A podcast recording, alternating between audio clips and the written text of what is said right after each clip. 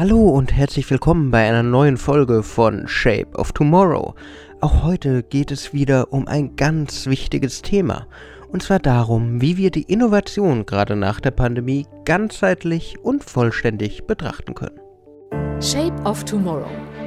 Der Podcast rund um Innovation, Trends und die Zukunft. Mit Innovation Profiler Alexander Pinker.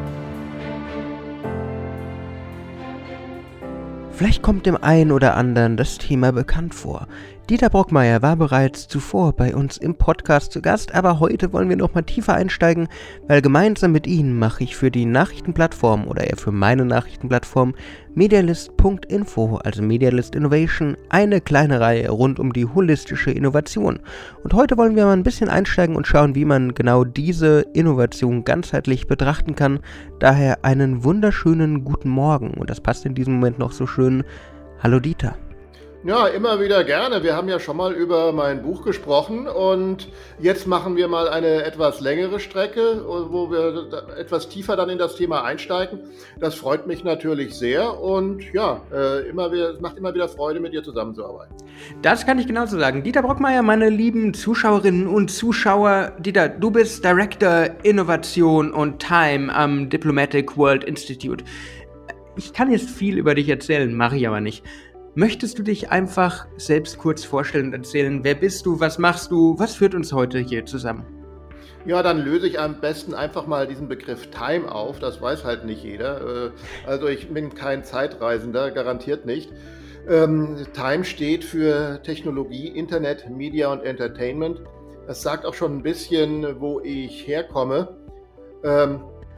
Denn ich äh, bin eigentlich äh, Experte in der klassischen TV-Industrie. Ich habe, äh, habe international ähm, habe ich als Korrespondent für Fachmedien gearbeitet, rauf und runter und bin dabei aber dann auch sehr früh mit dem Internet in Berührung gekommen. Ähm, das war schon Anfang der 90er Jahre, wo man, wo man mir mal einen CompuServe-Account schenkte ähm, und ich mir dann erstmal, eine, erstmal ein Modem kaufen musste, um überhaupt äh, mit diesem Account was anfangen zu können. Und habe dann zwei Jahre lang oder konnte ich damit nichts anfangen, bis dann endlich und dann traf ich dann einen, meinen ersten großen internationalen Kunden und da brauchte ich dann eine E-Mail und es war toll, dass ich sie schon hatte.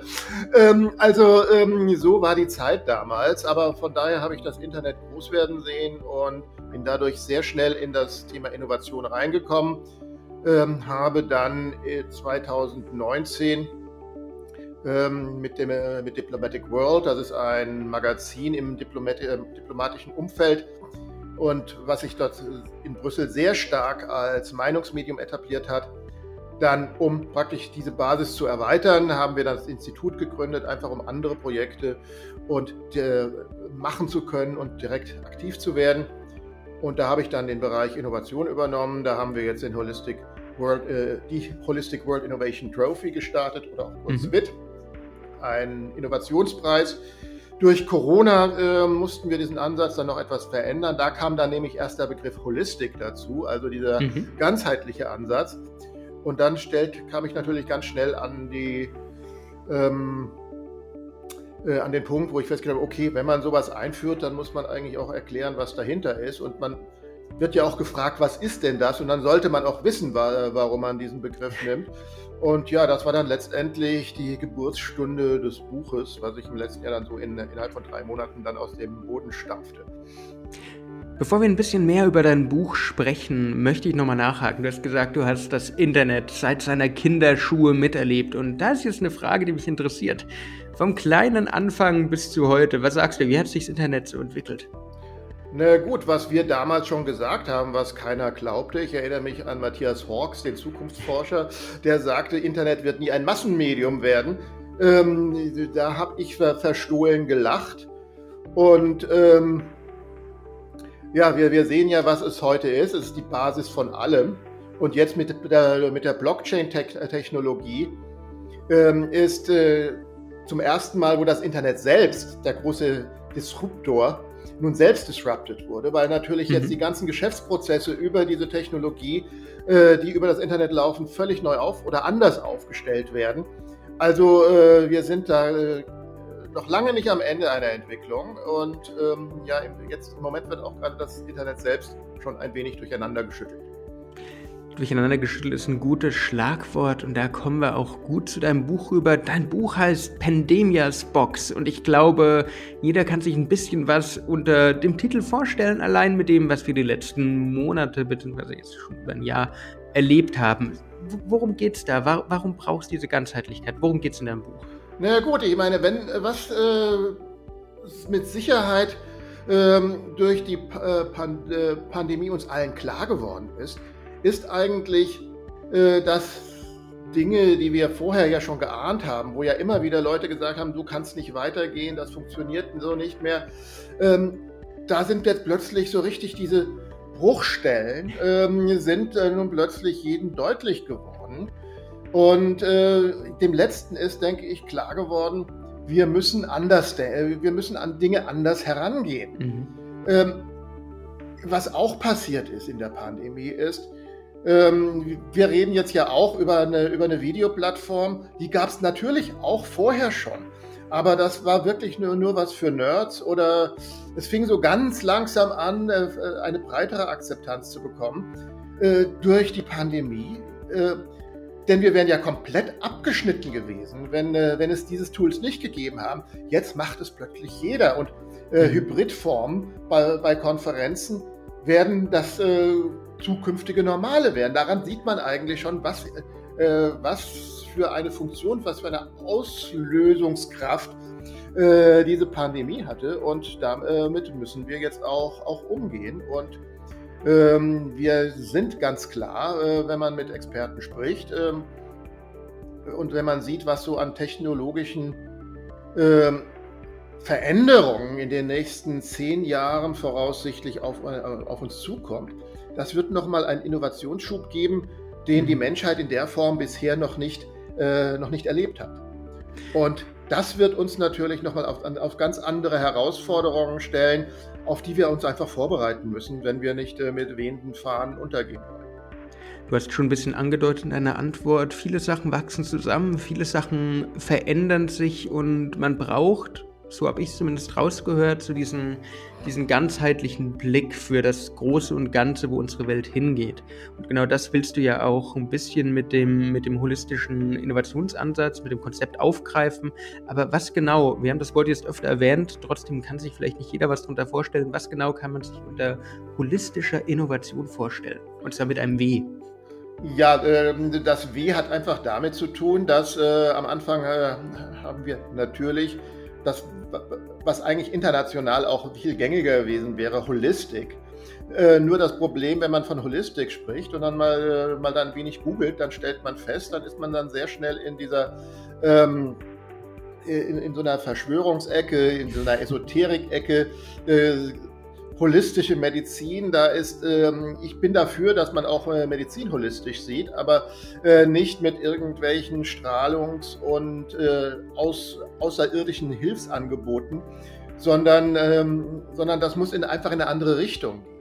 Hm. Also, als ich zum ersten Mal von holistischer Innovation einen Post gemacht habe, ähm, auf Twitter, das wurde dann plötzlich x-mal retweetet und ich habe eine Wahnsinnsreichweite gehabt. Ich glaube, keiner hat überhaupt gelesen, was ich da in diesem Tweet geschrieben hatte, denn das war alles diese, ähm, diese äh, äh, nicht Egozentrik, äh, Esoterik-Ecke. Ähm, Sind auch manchmal egozentrisch. Ja, äh, und ähm, ja, und da, da, war dann einfach klar, äh, man, man, muss das Baby einen anderen Namen geben, um da einfach sich von vornherein davon abzugrenzen. Mhm. Und so kam dann das W vor die Holistik und ähm, ich habe mich dann auch entschlossen, dann im Deutschen, also ich arbeite das, wir haben ein internationales Institut, von daher äh, ist natürlich mhm. diese ganze Grundsatzarbeit auf Englisch gemacht worden. Und ich habe mich dann aber entschlossen, weil auch ganzheitliche, das geht, äh, das geht auch bei uns hier im Deutschen äh, sehr stark in so eine Vereinnahmungsecke rein, dass ich mich dann entschlossen habe, auch im Deutschen dann einfach äh, diese, diese Holistik und okay, man hebt sich damit auch ein bisschen ab und vielleicht kommt dann doch die eine oder andere Nachfrage. Vielleicht hat es auch äh, in der Hinsicht was Gutes. Man hebt sich ab ist ein gutes Wort, nicht nur wegen dem Namen, aber auch wegen des Ansatzes, wegen des Konzepts, wegen der Herangehensweise selbst. Wie unterscheidet sich diese denn von anderen Dingen, die so durch den Äther fließen?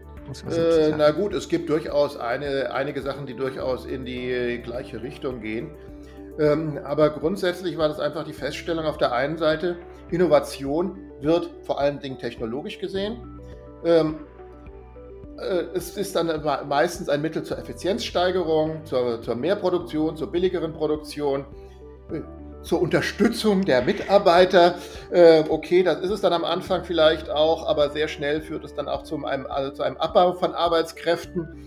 Und ähm, dann schaut man mal, wie viel kann man denn den verbleibenden Arbeitskräften noch, äh, noch zumuten. Und plötzlich ist man dann da in einem Hamsterrad drin, was äh, so sicherlich nicht gedacht ist. Und da sieht man eigentlich auch, ähm, dass alles, was wir in einem Bereich anstoßen, nicht nur dort dann die beabsichtigte positive Wirkung hat, sondern natürlich auch in andere Bereiche hineinstrahlt mhm. und dort dann möglicherweise auch nicht ganz so erwünschte e-, Effekte hat. Ähm, und äh, das muss halt einfach mitgedacht werden, nicht um Innovationen zu verhindern. Also ich äh, bin ja als Deutscher, werde ich ja immer gerne mit der deutschen Angst in Verbindung gebracht. Ähm, ja, ähm, das ist eine, eine Gefahr dass man dann, wenn man so denkt, auch dann sagt, ups, da kann ja das und das passieren, verbieten wir es mal. Mhm. So ist das natürlich nicht gedacht, sondern es ist einfach ganz wichtig, dass man ähm, konsequent mitdenkt. Es ist halt alles miteinander verbunden und ähm, ja, dann die entsprechenden Maßnahmen trifft, um ja, das Ganze dann und auch frühzeitig mitdenkt, einfach um da nicht irgendwann mal vor Riesenprobleme gestellt zu werden. Also um da jetzt mal einfach mal ein konkretes Beispiel zu nennen. Ähm, ich suche immer noch zu, ähm, nach Studien, die, äh, die mal untersuchen, was passiert, wenn man größere Mengen von Wasserdampf in die Atmosphäre reinlässt. Mhm. Was ja dann passiert, wenn wir, ähm, wenn wir mit, äh, mit Wasserstoffenergie arbeiten. Da verbrennt, dann ver, ver, verknallt das Wasserstoff und hinten kommt ähm, und verbindet sich mit, äh, mit Sauerstoff und hinten kommt dann Wasser raus. Hört sich erstmal gut an, kann nicht viel passieren. Und Airbus mhm. will ja jetzt auch den ersten kommerziellen Flieger bis 2035 äh, an den Start bringen, der mit Wasserstoff arbeitet. Wunderbar. Nur wenn wir jetzt einfach das mal weiterdenken. Was passiert, wenn die ganzen Flieger hier, ich lebe, bin in der Nähe von der Einflugsschneise hier vom äh, Frankfurter Flughafen, äh, wenn da dann Unmengen an, äh, an Wasserdampf in ähm, höheren äh, Atmosphäreschichten äh, abgelassen wird, mhm. ähm, in einer möglicherweise sowieso schon aufgeheizten, äh, in einem aufgeheizten Klima. Was tut sich dann hier in, äh, bei uns hier auf dem Boden? Da haben wir, leben wir dann alle in einem Gewächshaus? möglicherweise nicht. Aber was, äh, was mir fehlt, sind wirklich Studien, die sich frühzeitig damit beschäftigen, dass man einfach Fehler vermeiden kann. Mhm also die Zusammenhänge erkennt und äh, diesen liebevoll genannten Butterfly-Effekt, den Schmetterlingseffekt eigentlich mitgeht. Jetzt hast du dieses schöne Airbus-Beispiel gebracht und ich greife das mal auf, mach's aber ein bisschen breiter für alle möglichen anderen Innovationsthemen. Wie kann man denn das gesamte Bild im Blick behalten? Wie kann man denn so stark reflektieren, dass man sagt, okay, das hängt damit zusammen und das hängt hiermit zusammen? Wie kann man da anfangen? Wie kann man da starten? Na gut, ich brauche einfach vor allen Dingen eine Bereitschaft dazu. Ähm, wir sind im Moment noch sehr stark so auf unsere Segmentierung. Man kann natürlich nicht alles ab, ähm, abdecken, das, äh, das ist Unsinn.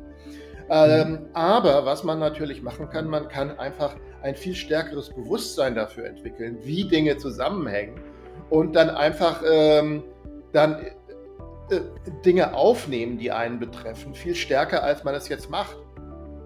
Und äh, so gesehen muss man jetzt halt auch den Ansatz, den ich jetzt habe, ähm, es ist ja in dem Sinn kein fertiges Konzept. Äh, ich werde nie den Anspruch haben, dass ich Lösungen äh, liefere, sondern mhm. was, das jetzt, äh, was das jetzt mal war, das war jetzt erstmal eine, eine, eine ja, möglichst umfangreiche Analyse und auch da fehlt auch noch einiges. Man muss sich ja auf bestimmte Dinge konzentrieren. Äh, und, aber was ich mir damit machen kann, ist, ich kann einfach ähm, ein, ein, Bewusstsein schaffen, ich kann Diskussionen anregen und zusammen mit den anderen Diskussionen, die ich im Moment ja genannt habe, und den anderen Initiatoren von ähnlichen Bewegungen, wir zusammen können eine riesige Welle äh, lostreten, hoffentlich, das ist zumindest die Hoffnung, äh, mhm. wo wir dann gemeinsam am Ende äh, einen Erkenntnisprozess haben, wo dann möglicherweise auch äh, Lösungen stehen.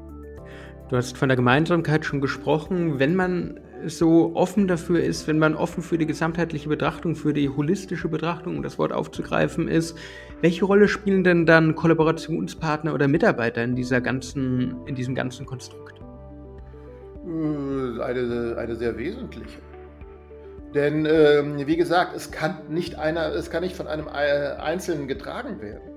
Es muss, also es braucht eine sehr breite äh, Wahrnehmung. Mhm. Und jeder von uns hat natürlich nur äh, eine eingeschränkte Wahrnehmung. Und da kommt dann so die sogenannte Schwarmintelligenz durchaus wieder in den, äh, zum Tragen. Den Begriff habe ich vorher in diesem Zusammenhang jetzt noch gar nicht benutzt gehabt. Also man sieht, äh, wir sind hier äh, doch wieder sehr produktiv. Wir entwickeln uns vorwärts. Wir entwickeln uns vorwärts. Äh, oder wie, wie Kleist sagt, die, die allmähliche Verfertigung der Gedanken beim Reden. ähm, ja, Klammer zu. Ähm, also von daher ist natürlich dieser kollektive Prozess und die Zusammenarbeit oder die Kollaboration mit Mitarbeitern, aber auch mit externen Partnern ähm, äh, ganz wesentlich. Mhm.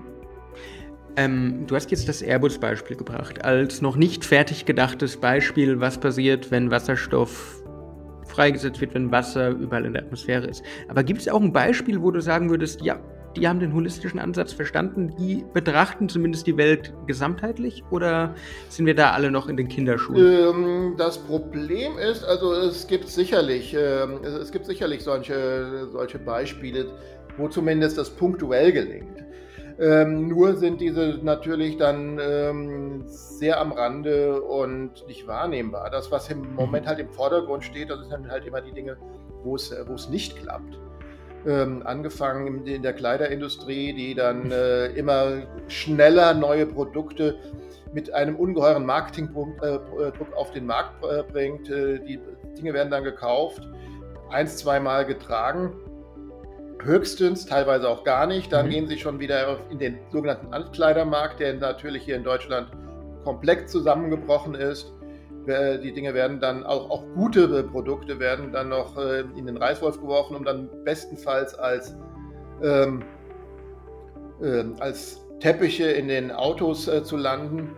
Äh, oder aber sie gehen nach Afrika, werden dort überschwemmen dort billigst äh, die Kleidermärkte, die ganzen und machen damit dann natürlich die lokalen Märkte kaputt aber die andere Seite, und da sieht man auch wieder, wie alles zusammenhängt ja. und ähm, hat man dann halt dieses, ähm, dass immer mehr Baumwolle, im Fall von T-Shirts zum Beispiel oder von Jeans, ähm, angebaut werden muss und äh, der Aralsee, der ja ursprünglich mal eines der ganz großen Süßwasserreservoire war, ist so gut wie ausgetrocknet. Warum?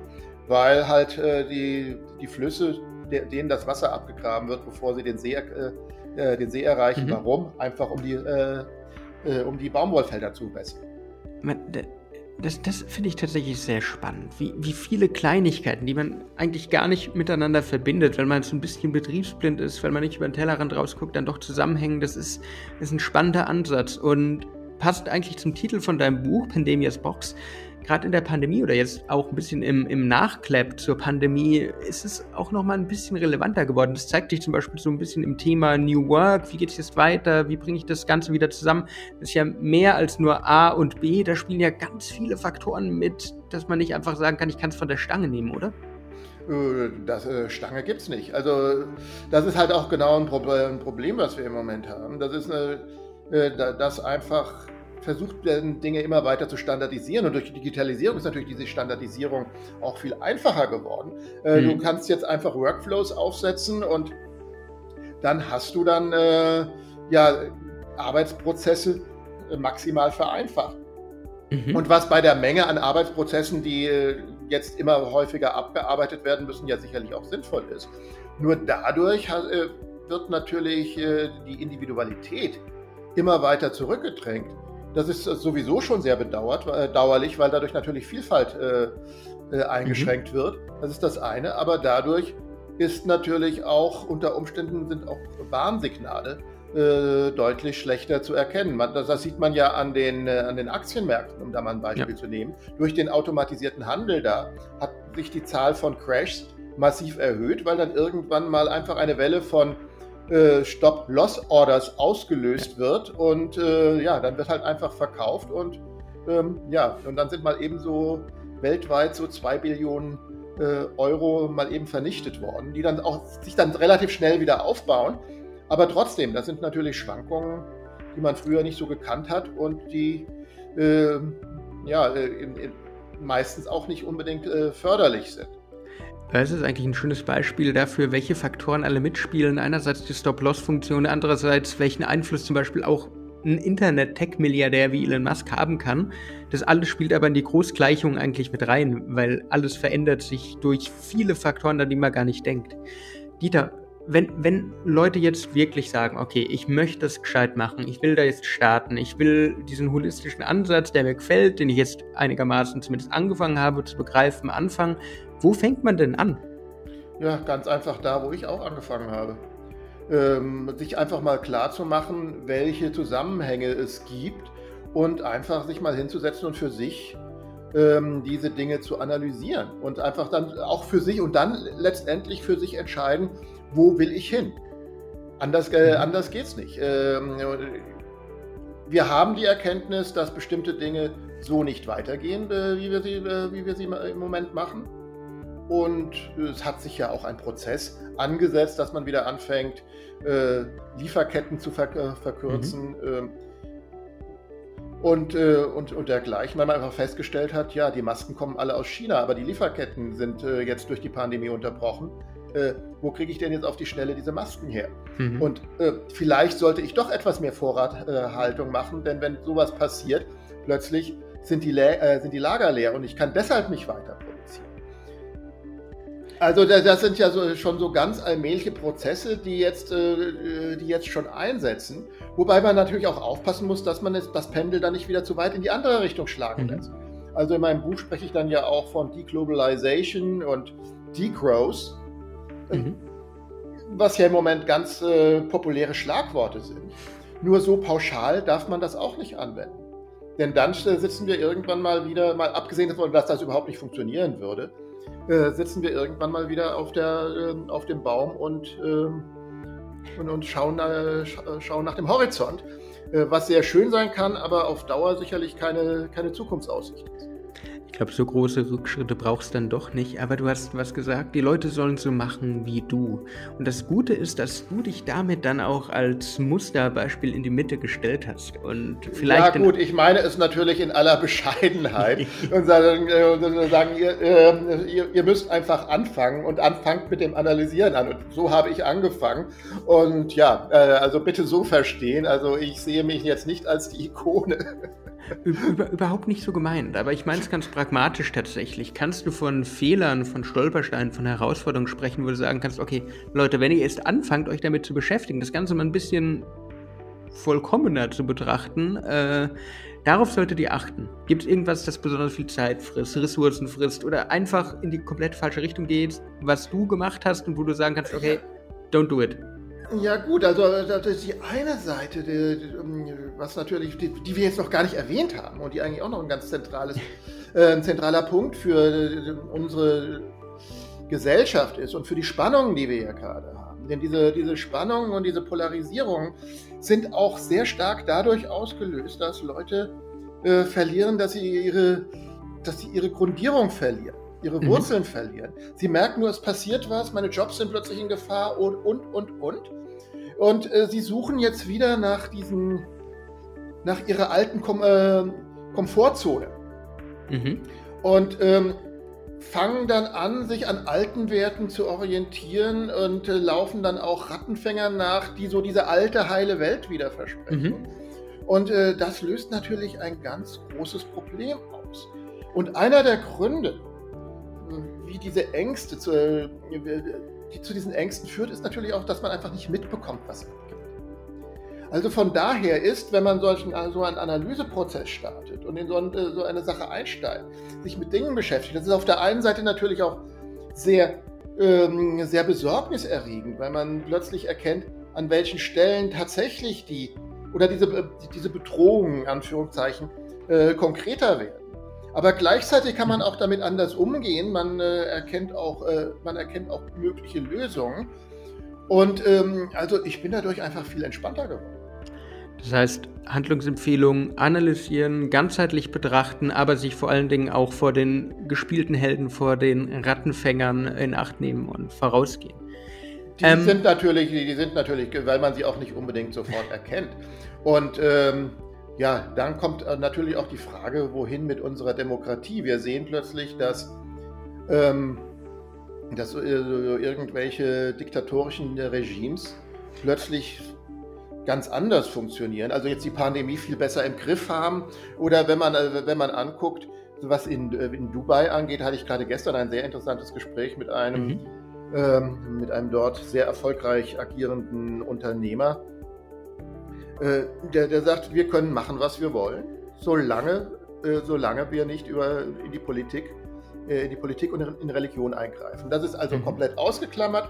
Solange wir einfach nur äh, prosperieren wollen, ein gutes Leben haben wollen, kriegen wir keinerlei Steine in den Weg gelegt. Ähm, natürlich mit den entsprechenden Einschränkungen. Ähm, auf der anderen Seite sehen wir, dass diese Diskussionsprozesse, die wir hier in den, Diskussion, äh, in den Demokratien haben, Dinge extrem auch verlangsamen und Anpassungsprozesse erschweren. Und gerade in Zeiten, wo wir, äh, wo sehr viel Wandel bearbeitet werden muss, ist das natürlich nicht so, äh, gar nicht so einfach. Ähm, und damit umzugehen, das wird auch noch eine ganz große Herausforderung zu sein. Und im Moment, und da wollte ich eigentlich hinkommen, äh, denn äh, wenn wir von Rattenfängern reden, dann äh, reden wir, kommen wir natürlich auf, äh, auf Fake News.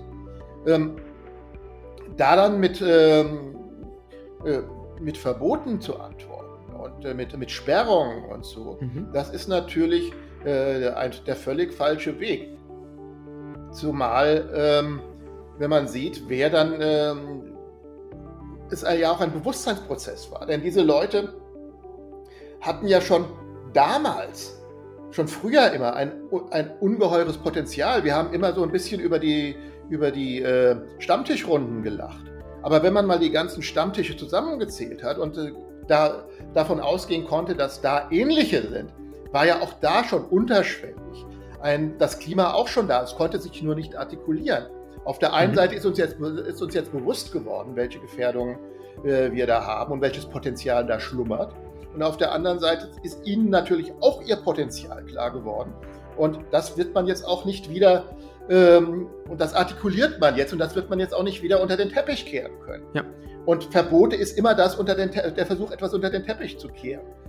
Ähm, ja, äh, also von daher äh, ist das Problem, also ich denke einfach auch da mit etwas entspannter rangehen, ähm, wird der ganzen, äh, es dürfte nicht schädlich sein. Aber das ist natürlich ein ganz, ganz weites Feld, was wir hier auftun. Und ich glaube, wir sind jetzt auch ein bisschen, ein bisschen ausgefasert. Also bitte fokussiere mich jetzt wieder ein bisschen.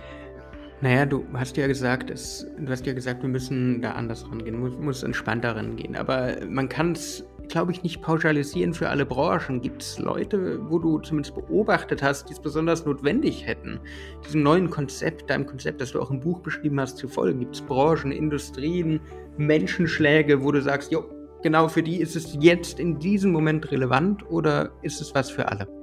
Na ja, gut, wir haben natürlich in, in Zeiten, wo, wo, wo, Wandel ist und wo sich bieten sich natürlich auch immer neue Möglichkeiten auf. Und dann hat man auch immer gleich wieder diese Glücksritter. Mhm. Ähm, das sieht man ja auch jetzt, wenn wir jetzt mal das Beispiel de, de, von Blockchain nehmen.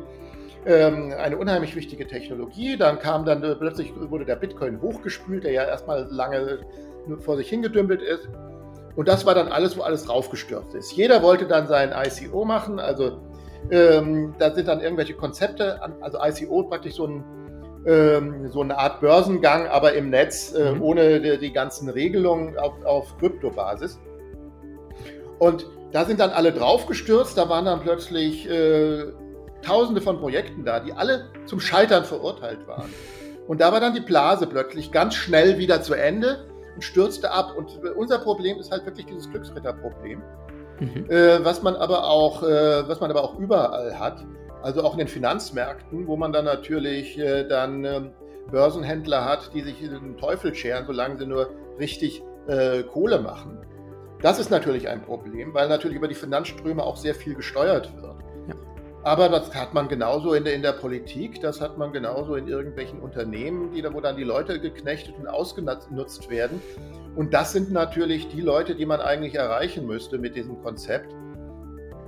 Ähm, und ähm, die aber natürlich auch besonders schwer sind. Das geht halt nur, wenn man praktisch auf einer Welle reitet und die Leute dann mehr oder weniger auf diesen Zug äh, gesetzt werden.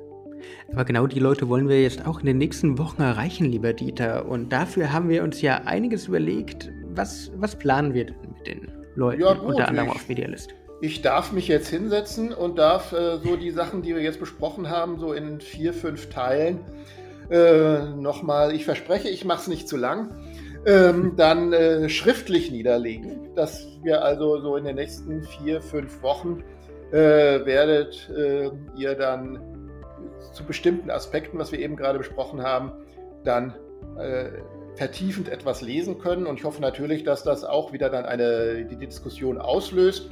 Und dann, worauf ich mich besonders freue, weil ich das in der Art noch nie gemacht habe und auch nicht weiß, wie das funktioniert, dass wir dann so eine kleine Lesung veranstalten wollen zum Abschluss.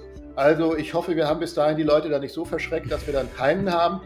Ähm, also hoffen wir das mal, dass der, Gegenteil, dass der, Gegenteil, der, der Fall sein wird und ich hoffe dann, dann äh, vielleicht viele von euch dann auch, vielleicht dann auch in einem, in einem Dialog einbinden zu können im Anschluss an die Lesung, dass ich dann den einen oder anderen äh, auch, noch, auch mal jetzt zu Gesicht bekomme und äh, ja, in einen direkten Austausch treten kann. Das wäre natürlich das Ideale, wenn man dann Fragen stellt und ihr hört es. Wir haben einiges mit euch vor auf dem Kampf zur Ganzheitlichkeit gegen Rattenfänger und Scharlatane auf dem Weg zur ganzheitlichen, holistischen Innovation. Und ich kann also ich Sinne würde es, ich würde lieber sagen, dass wir, dass wir unseren Planeten zu dem Ort machen, langfristig, der, der eigentlich mal war und der, und der er sein kann und wo wir eigentlich alle hinwollen. Okay, ihr hört, er ist etwas äh, weltoffener als ich. Ich war da etwas fokussierter. Aber Dieter, auf jeden Fall, ich freue mich auf das, was da kommt und sage in dem Moment erstmal für dieses wunderbare Eröffnungsgespräch zu der Serie Holistische Innovation vielen Dank. Und das war's auch wieder mit Shape of Tomorrow. Danke, dass ihr zugehört habt. Wenn ihr das Video zum Interview hören möchtet, dann geht einfach auf unseren YouTube-Kanal. Wenn ihr mehr Informationen und alle Informationen rundherum zu Dieter Brockmeier und der holistischen Innovation haben wollt, dann geht auf medialist.info, da findet ihr alle Beiträge jetzt in den nächsten Wochen zusammengesammelt. Ich würde mich freuen, wenn euch die Folge gefallen hat, wenn ihr mir ein Like da lasst, wenn ihr auch das nächste Mal wieder einschaltet. Wir nähern uns mit großen Schritten Folge 60 und bis dann, ciao. Shape of Tomorrow. Der Podcast rund um Innovation, Trends und die Zukunft. Mit Innovation Profiler Alexander Pinker.